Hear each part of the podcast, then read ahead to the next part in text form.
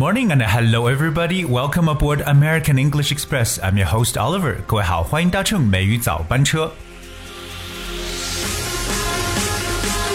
Happy Children's Day！大家儿童节快乐！今天是六月一号，and we know it is International Children's Day。那不管是我们的适龄儿童啊，还是说我们的大龄儿童，总之今天都是你的节日。 当然，我们来了解一下这个国际儿童节，它其实是每年六月一日了。大家是为了悼念在一九四二年六月十日的利迪策惨案和全世界所有在战争中死难的儿童，反对虐杀和毒害儿童，以及保障儿童权利。在一九四九年的十一月，那国际民主妇女联合会在莫斯科举行理事会议。那为了保障世界各国儿童的生存权、保健权和受教育权，为了改善儿童的生活呢，那拟定于每年的六月一日为国际儿童节 （International Children's Day）。当然，这个节日是是很多国家是表示赞同的，特别是。社会主义国家，尽管在有一些西方的国家呢，并没有这个儿童节，或者说他们的儿童节在不同的日期，那我们中国在这一天来庆祝 Children's Day。今天的美语早班车呢，想趁着这个欢乐的儿童节日呢，来鼓励和激励一下我们身边的小朋友们，因为我知道你们其实也很辛苦。而今天呢，来给大家打打气，来教大家一些非常好的鼓励人的英文的表述。第一个呢，叫做 hanging there，hanging there，嗯，表示为撑住啊。那这个短语是由 hang h a n g 和介词 in 加上 there，hang in there。那 hang there 是加油的一种说法，就感觉说是你要抓住一个绳索的一种感觉。hanging there，那中文中可以理解一定要撑住。For example, only a few days to go for the college entrance exam. Hang there, buddy. 我们知道呢，再过几天就要高考了，所以兄弟们，撑住。啊，这是跟大家分享的第一个，要记住 hang in there，就表示哎，一定要坚持住。第二个呢，要跟大家常挂在嘴边去讲的就是 "You can make it", "You can make it"。那这个短语所代表的意思呢，就是你一定是可以的，你一定行的。You can make it。有些人有可能在嘴边老是说 "I don't know if I can do it"，哎呀，真不清楚是否自己能做到。It doesn't seem hard. You can make it. 哎，看上去并不难，你一定呢可以做到的。所以呢，在当别人表示某些担忧的时候、不自信的时候，我们都可以告诉他：“You can make it，你一定可以的。”接下来和大家去分享的这个鼓励的句子叫做 “What do you have to lose？”“What do you have to lose？” 或者 “I've got nothing to lose。”那这句话呢，就表示为我就豁出去了。OK，就感觉其实没有自己什么东西是可以失去的。OK，所以呢，豁出去，I've got nothing to lose。Or what do you have to lose？我们来看一下两个人的一个小对话。Hey, just do it. I don't know. I don't think I can. What do you have to lose? Okay, I would do it. 啊，那这个就是有当别人呢不是特别确定的时候，哎呀，不知道，我觉得我有可能不行，哎呀，豁出去做吧，you know，you've got nothing to lose。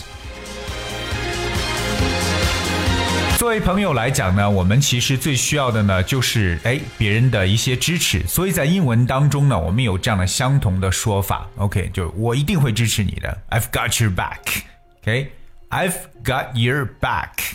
或者英语中还可以在口语当中描述为 "I'm rooting for you", "I'm rooting for you" 都表示我支持你。这个 root 是 R O O T，就是我们所说树根这个词。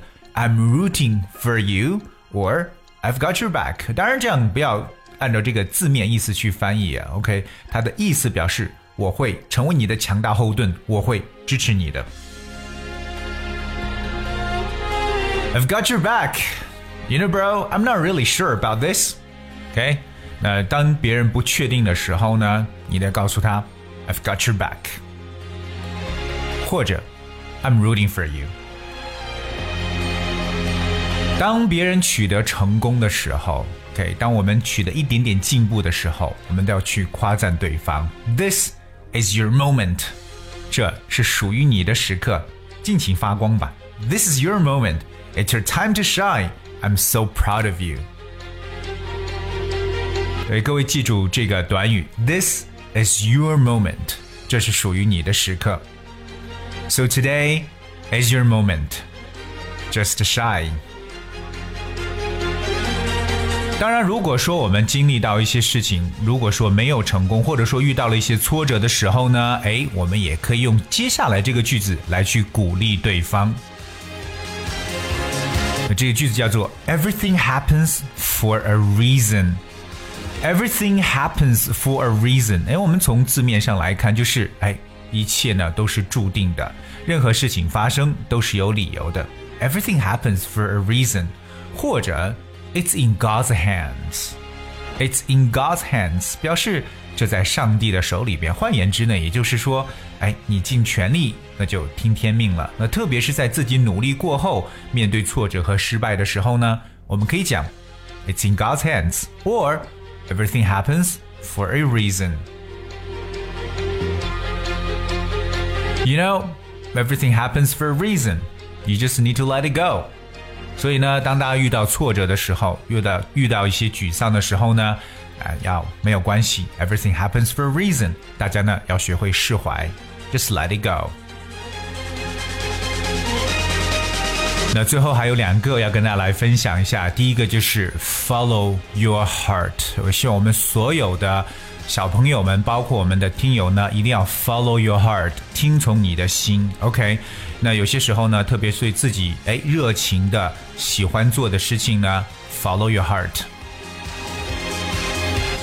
那譬如说，哎，像这个小朋友说，Well, I'm beginning to think that my talent lies in playing football. You know what? You should just follow your heart. 那这个人说：“哎，我开始觉得我的才华是不是在踢球上面呢？感觉做其他事儿都不是特别擅长。You know what? Just follow your heart，听从你的内心就可以了。”最后要和大家来去讲的这个就是 have faith in yourself， 要相信自己，要对自己呢有期望值。You have faith in yourself，which means just believe yourself，一定要信任自己。这是我们呢在鼓励别人的时候说的一个句子：Have faith in yourself, you can do it。那今天跟大家去分享的这几句英文都感觉特别的实用，而且呢是用来大家来鼓励我们身边的一些人的。所以说我也是希望大家在生活中呢能够为别人鼓掌，为别人给予鼓励。当然，也是最终再祝福我们所有的小朋友、大朋友们节日快乐，Happy Happy Children's Day。Alright，那今天所讲的这些所有的内容的文字版本，大家可以通过微信公众号来搜索和关注“梅雨早班车”就可以得到。Okay, all right. I guess this is what we have for today's show. 那在今天节目的最后呢，Oliver 想送给大家一首歌《Children of a Miracle》。我觉得每位孩子呢，都是一位奇迹。